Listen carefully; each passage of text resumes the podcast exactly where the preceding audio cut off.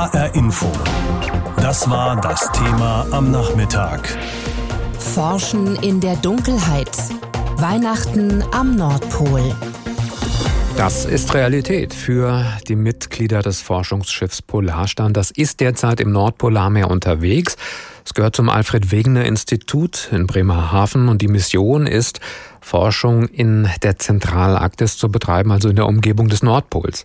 Für die Menschen an Bord ist dieser Einsatz extrem, doch was sie motiviert ist, dass die aktuelle Fahrt, die sogenannte Mosaik-Expedition, die größte bisher dagewesene Arktis-Expedition überhaupt ist. Sie steht damit in der Tradition vieler bedeutender Forschungsreisen. Stefan Hübner stellt die Mosaik-Expedition vor und hat dazu auch einige wichtige Schritte auf den Weg, um mehr über das unwirtliche Gebiet rund um den Nordpol zu erfahren. Wir forschen im Wohnzimmer der Eisbären und das ist einfach eine Komponente, die ist nicht zu unterschätzen. Sagt die Biologin Katja Arndt. Wegen den Eisbären haben sie und ihre Kollegen ein aufwendiges Sicherheitstraining absolviert. Denn die Bären sind eine der größten Herausforderungen auf der sogenannten Mosaikexpedition. Die Mosaikexpedition ist die größte Arktisexpedition, die es bisher gegeben hat. Mit 600 internationalen Wissenschaftlern, mehreren Eisbrechern, Forschungsflugzeugen und Helikoptern. Sie startete am 20. September 2019 und soll 390 Tage dauern. Die ersten Nordpolarexpeditionen fanden im 16. Jahrhundert statt. Damals ging es vor allem darum, einen nördlichen Seeweg zwischen Atlantik und Pazifik zu finden und damit einen kurzen Weg nach Asien. Ab Mitte des 19. Jahrhunderts dienten die Reisen dann vorwiegend wissenschaftlichen Zwecken. Die erste deutsche Nordpolarexpedition startete 1869. Und bereits 1882-83 wurden in der Arktis zwölf internationale feste Stationen erbaut. Zum großen Ziel wurde es, den mitten im unwirtlichen Nichts gelegenen Nordpol zu erreichen. 1893 startete dazu die Expedition des Norwegers Fridtjof Nansen. Er ließ sein Schiff vom Packeis einschließen, nutzte zum Reisen die natürliche Eisdrift des Meeres. Doch die Expedition blieb erfolglos. Andere traten in seine Fußstapfen. Für manche sollte diese wissenschaftliche Mutprobe zur letzten Reise ihres Lebens werden. Doch wer kam nun als erster zum Nordpol? Vermutlich waren es Roald Amundsen, Lincoln Ellsworth und Umberto Nobile. Sie überflogen ihn 1926. Und der erste Mensch, der den Nordpol zu Fuß erreichte, das war 1969 Walter William Herbert. Ähnlich wie Nansens Schiff hat sich auch die Polarstern einfrieren lassen und driftet im Eis. Denn das ist an manchen Stellen so dick, dass selbst stärkste Eisbrecher keinen Weg bahnen könnten.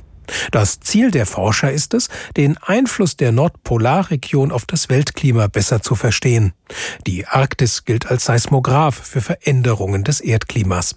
Und so verbindet auch Bundesforschungsministerin Anja Karliczek große Erwartungen mit der Reise. Sie hofft, dass die Forscher einen Datenschatz gewinnen werden, von dem noch Generationen nach uns profitieren werden. Die von ihnen gewonnenen Daten werden damit helfen, die Klimamodelle, die es schon gibt, nochmal zu präzisieren. Sie werden helfen zu verstehen, warum und wie schnell der Klimawandel voranschreitet. Deutschland zahlt etwa die Hälfte der Kosten, 70 Millionen Euro. Ein Großteil dieses Geldes kommt aus dem Etat des Bundesforschungsministeriums. 19 Nationen sind an der Expedition beteiligt, auch Russland und die USA.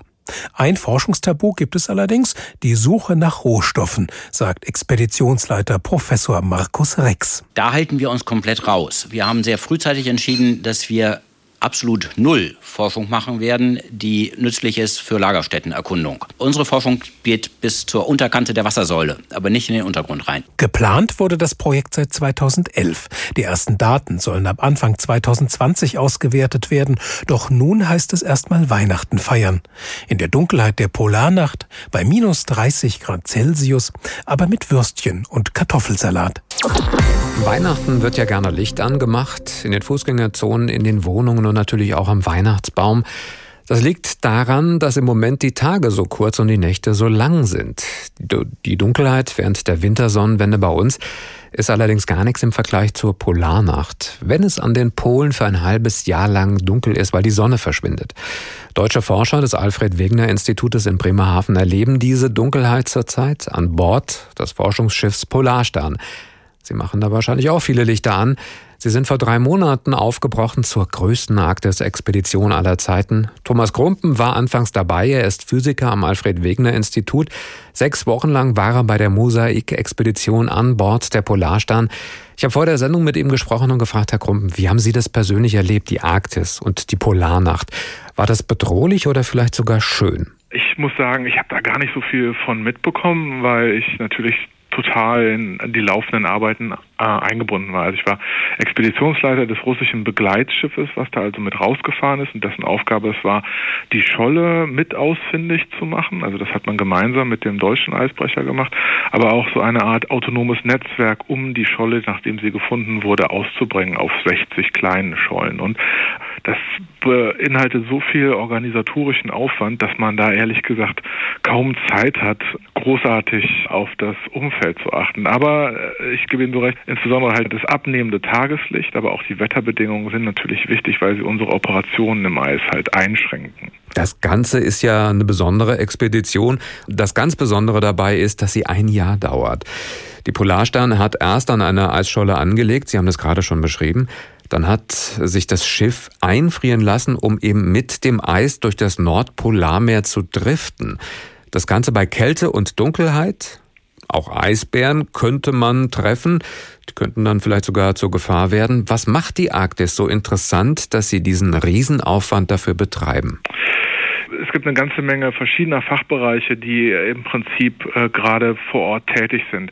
Wir sprechen hier von der also Atmosphärenforschung, Forschung, was den Ozean betrifft, äh, Meereis, das ist jetzt mein Hintergrund, biogeochemische Prozesse oder Ökologie. Und jeder Fachbereich hat natürlich spezifische Themen, äh, die dort halt angesprochen und untersucht werden. Aber ganz grundsätzlich eines der wesentlichen Elemente, die wir untersuchen, ist, dass wir versuchen, Prozesse oder Wechselwirkungen zwischen Meereis Ozean und der kalten Atmosphäre zu der Jahreszeit besser zu verstehen, weil derzeit das Problem ist, dass die Geschwindigkeit, mit der sich die Arktis verändert, das Meereis in der Arktis verschwindet, durch Modelle nicht korrekt wiedergegeben werden. Die Geschwindigkeit wird unterschätzt. Sie haben gerade schon gesagt, äh, meine Leidenschaft ist das Meereis, haben das auch ein bisschen schon beschrieben.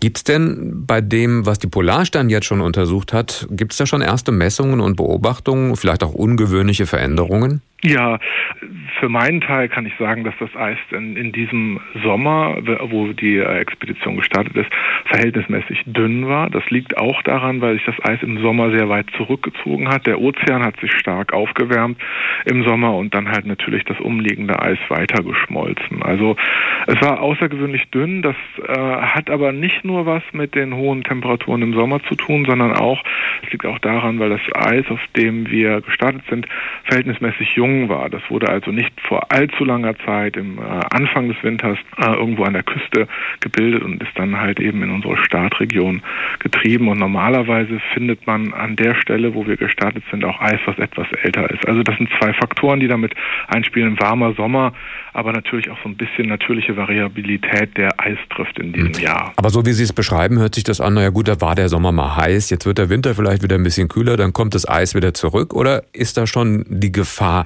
die wir ja ständig auch hören, dass irgendwann mal das arktische Eis bald ganz verschwunden sein könnte. Absolut, also diese Temperaturen, die wir hier im Sommer gemessen haben oder die die russischen Kollegen in einer nahegelegenen meteorologischen Station aufgezeichnet haben, sind also wirklich beeindruckend hoch. Das 2019 äh, war also die mittlere Temperatur von Mai bis September das wärmste Jahr seit Beginn der Aufzeichnung in den 30er Jahren. Im Vergleich zu Eisdecken, die wir dort in der Region, sage ich mal, in den 90er Jahren gemessen haben, während früherer Expeditionen, sind wir hier also doch deutlich dünner unterwegs. Das heißt, wenn Und das so weitergeht, dann sind wir wann eisfrei? Das ist schwer abzuschätzen. Da gibt's äh, je nach der Modellprognose hat man da eine andere Angabe und hier sind einfach die Unsicherheiten zu hoch und ich hatte das anfangs erwähnt, derzeit unterschätzen die Modelle tatsächlich die Geschwindigkeit, mit der das Eis zurückgeht und hier müssen wir zuerst, bevor wir solche Prognosen, äh, verlässliche Prognosen haben, eben hier an einer Modellverbesserung arbeiten. Um Auch deswegen ist die Polarstern ja unterwegs. Absolut, genau. Was wäre denn Ihr Wunsch, wenn dieses eine Jahr vorüber ist, dass die Polarstern braucht, um diese Forschungsreise zu machen? Was wäre der Wunsch äh, am Ende dieser Forschungsreise? Wir alle wünschen uns natürlich jetzt ein verhältnismäßig störungsfreies Experiment. Das ist ganz wichtig, um halt eben die, den Gesamtprozess zu verstehen und Daten am Ende miteinander verknüpfen zu können. Also ein, eine störungsfreie Drift. Auch über Weihnachten oder bleibt dann da vielleicht für die, die jetzt noch an Bord sind, auch mal Zeit, sich um einen Tannenbaum zu versammeln und kurz Stille Nacht, Heilige Nacht zu singen? So soziale Events und insbesondere Weihnachten ist natürlich total wichtig.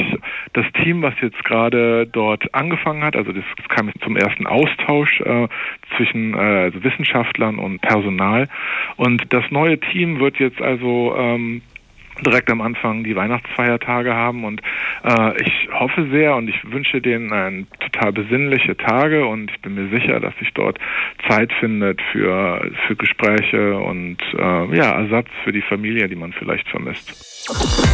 Wem gehören die Pole der Welt? Die Antwort auf diese Frage fällt ganz unterschiedlich aus, je nachdem, ob man die Arktis oder die Antarktis äh, betrachtet, also die Region um den Nordpol oder die um den Südpol. Im Süden ein Kontinent, zwar überzogen von Eis, aber doch eine feste Landmasse. Seit 60 Jahren regelt ein völkerrechtlicher Vertrag, dass rund um den Südpol die Natur erforscht werden darf. Im Antarktisvertrag haben sich die Staaten 1959 dazu verpflichtet, dass der südlichste Kontinent allein dem Frieden und der Wissenschaft dienen soll. Im Norden ist das ganz anders. Für die Arktis gibt es keinen Vertrag, der die Ausbeutung der Ressourcen verbieten würde. Hier gibt es nur eisbedecktes Wasser. Im Sommer schmelzen die Randbereiche ab, im Winter frieren sie wieder zu und wenn künftig noch mehr Eis schmilzt, dann bleibt eben nur ein Meer. Heute war ein besonderer Tag für Lars, den kleinen Eisbären. Zum ersten Mal durfte er mit seinem Vater aufs große Eis hinaus, bis zum Meer. Ja, es ist schon schön bei Lars, dem Eisbären am Nordpol. Was Lars aus dem Kinderbuchklassiker nicht weiß, um seine Heimat tobt ein eiskalter Kampf. Denn je mehr die Erderwärmung die Polkappen schmelzen lässt, desto zugänglicher und somit begehrter wird die unwirtliche Eiswüste. Und die Arktis heizt sich zwei bis dreimal so stark auf wie andere Regionen. Ein Monopoly um die Vorherrschaft am Pol hat längst begonnen. Mal diplomatisch, mal juristisch ausgetragen, mal ziemlich handfest.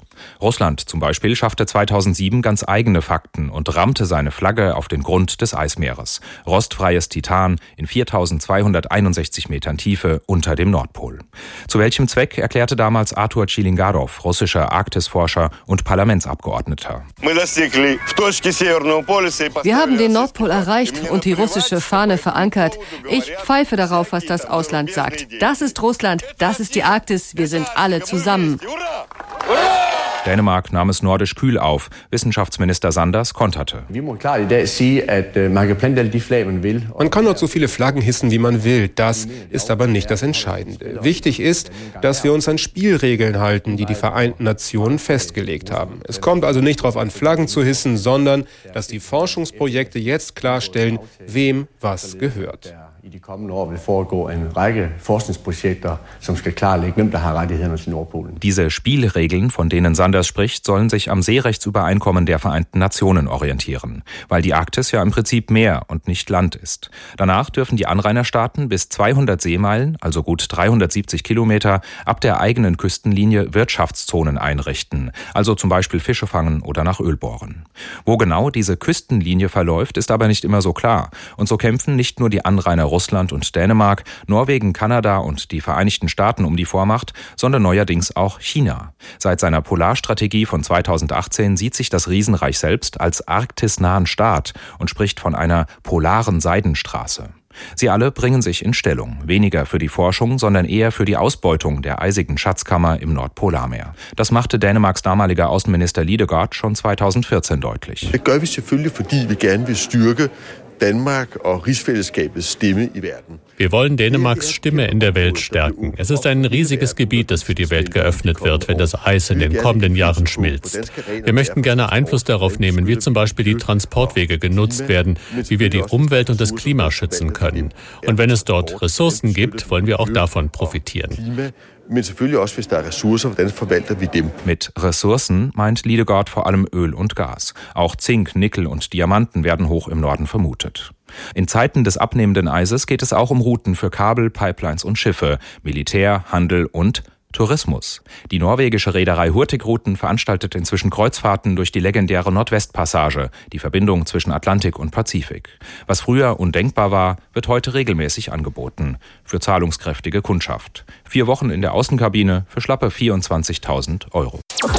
Das ist schon außergewöhnlich und wahrscheinlich haben das eh noch nicht sehr viele Menschen erlebt. Die wenigsten reisen irgendwann mal in ihrem Leben zum Nordpol aber trotzdem existiert dieser Ort in unseren Köpfen als mythischer Ort. Zum Beispiel soll der Weihnachtsmann dort wohnen. So versuchen verschiedene Orte am Polarkreis sich als Heimat von Santa Claus zu vermarkten. Und auch in etlichen Weihnachtsbüchern kommt der Nordpol ja vor.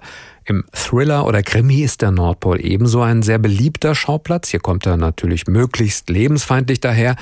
Der Nordpol regt offenbar unsere Fantasie an. Mal als zauberhafte Winterwelt, mal als bedrohliche Schauerkulisse. Am Abend vor Weihnachten vor vielen Jahren lag ich still in meinem Bett. Eins vorab. Den Nordpol gibt es wirklich. In Alaska, etwa 20 Kilometer südöstlich von Fairbanks, liegt die kleine Stadt North Pole. Neben einem Rentierstall wohnt hier der Weihnachtsmann. Oder vielmehr, er arbeitet mitten in einem großen Souvenirgeschäft. North Pole ist die amerikanische Antwort auf den wohl mythischsten Ort der amerikanischen Kinderwelt. Denn von hier kommen alle Geschenke. Der Beweis, Kinderbücher wie Schlittenrennen am Nordpol oder Das Wunder vom Nordpol oder auch die unzähligen Weihnachtsfilme, die jedes Jahr viele kleine Kinderherzen höher schlagen lassen. Und? Kommst du? Wohin? Na, zum Nordpol natürlich. Das ist der Polarexpress. Zum Beispiel der Polarexpress mit Tom Hanks oder die The Santa Claus Filme Eine schöne Bescherung, in denen Schauspieler Tim Allen mit seinem Sohn Charlie an den Nordpol reisen muss. Und dann natürlich Das Wunder von Manhattan, der erfolgreiche Weihnachtsfilm, der seit 1947 immer wieder neu verfilmt wurde, zuletzt 1994 mit Richard Attenborough als Santa Claus. Du bist anders als wir, Buddy.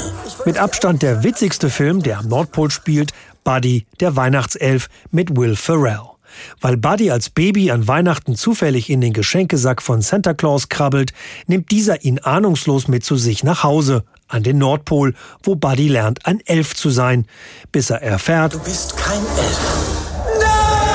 Der Nordpol ist aber nicht nur der beschauliche Ort, an dem der Weihnachtsmann Geschenke verpackt. Der Nordpol regt die Fantasie der Menschen an, seit vielen Jahrhunderten. Im 16. Jahrhundert zum Beispiel machten sich Frankfurter Bürger auf, eine kürzere Handelsroute zu finden, um das Gewürzmonopol der Portugiesen zu knacken. Eine Route über den Nordpol. Davon erzählt der ehemalige Leiter des Historischen Museums Frank Berger in seinem Buch Frankfurt und der Nordpol. Hier in Hessen begann die deutsche Polarforschung, finanziert durch den Frankfurter Kaufmann Georg Berner, sagt der Historiker Frank Berger. Es gab Aufrufe, Spenden, Geld wurde gesammelt, einige Zehntausend oder Hunderttausend Taler und damit wurde dann die Expedition ausgerüstet. Der Staat hat sich in der Regel zunächst nicht beteiligt. Der Nordpol, Polarlichter, ewiges Eis und Elche. Der Nordpol übt eine faszinierende Anziehung aus. Er kann düster sein, wie in dem Thriller The Ice des norwegischen Krimi-Autors John Kåre Rake oder dem Science-Fiction-Thriller Das Ding aus einer anderen Welt von 1951. Oder er kann fröhlich sein, wie in dem Weihnachtsdorf Rovaniemi im finnischen Lappland, die europäische Antwort auf North Pole Alaska. Hier gibt es kein Spielzeug zu kaufen, aber im Schlitten kann man den Polarkreis überqueren und den Weihnachtsmann treffen. Den echten, wohlgemerkt. In einer Nacht die gesamte Welt zu bereisen, ist, wie du weißt, nicht einfach. Je weiter sich mein Schlitten von der Magie des Nordpols entfernt, desto mehr Energie braucht er. Dreimal pro Stunde ein Thema. Das Thema in HR Info. Am Morgen und am Nachmittag.